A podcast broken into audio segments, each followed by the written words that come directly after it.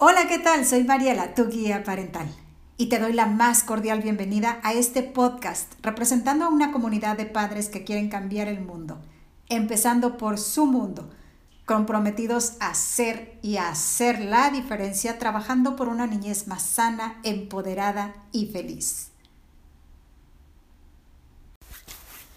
La felicidad. Hoy hablaremos de la felicidad. Va a ser un episodio corto, pero muy conciso. Y te quiero compartir algo que, que, me, que me, pareció o me resultó eh, súper interesante para poderte compartir de la guía infantil, la felicidad. Y dice que la felicidad no depende de las circunstancias sociales o económicas, es una actitud de nuestro día a día y un valor que debemos transmitir a nuestros hijos. Para inculcar la felicidad, nos dice, al día a día de los niños es necesario darles el ejemplo. No adelante o no adelanta de nada que digamos a los niños que ser feliz es importante si estamos todo el día quejándonos, dándole muestra de que no lo somos, o sea, de que no somos felices. Así es que es importante educar con el ejemplo. Es algo que, hemos eh, repetido constantemente o que hemos compartido a través de estos episodios. Eh, ser feliz depende mucho de otros valores también, como la amabilidad y la bondad, ya que enseñar a los hijos a que sean educados y amables con los demás es una forma de que ellos mismos se sientan más considerados por ellos y por lo tanto más felices.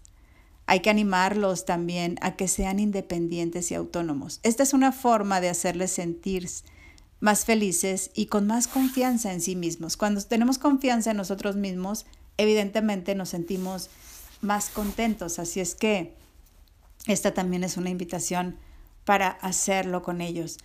Motivarlos a conseguir y hacer lo que les gusta también es una manera de aumentar su autoestima y por lo tanto su felicidad.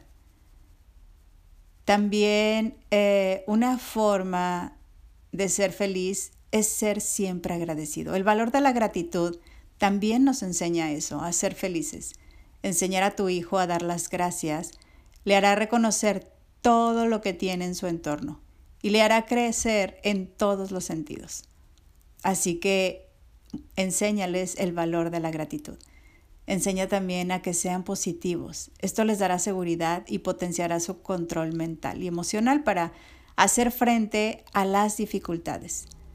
Para ello los niños deben de aprender a controlar sus emociones, pero hagámoslo desde nosotros mismos para que ellos también lo puedan replicar. Vamos evitando que, que se quejen. Bueno, empezando por nosotros, ¿verdad? Evitar quejarnos. Las quejas no sirven para nada, a no ser para agrandar aún más las dificultades. Enseña a tu hijo a resolver los problemas en lugar de quejarse. Las quejas muchas veces se convierten en vicios que no hacen felices a nadie. Es más, acabará contagiando a los demás. Evita poner etiquetas. Eres un tonto, eres un torpe, eres un llorón, porque esto lastima a los niños, baja su autoestima. Pero además, las palabras tienen poder sobre ellos y esa conducta les hará sentirse infelices. Nosotros como padres tenemos ese eh, poder, digamos, de que nuestras palabras pueden empoderarlos o destruirlos. Así es que eh, evita estas etiquetas. Y ser feliz se aprende en casa en el colegio y en todos los entornos en los cuales conviven nuestros hijos. Debemos respetar el derecho de los niños a que sean educados, cuidados, considerados, respetados, como muchas otras cosas. Un niño es feliz cuando sus derechos son acatados, definidos y realizados. Y por último, no el menos importante, el vínculo familiar. Un niño es feliz cuando tiene una familia que le quiere, una familia que le cuida. Es muy importante que los niños vivan en un ambiente sano, tranquilo, seguro, en el que se sientan protegidos y amados, lejos de las peleas, del maltrato y del abandono. Te invito a, a recordar esa frase que hice mi lema que dice, conviértete en ese padre que todos quisiéramos tener.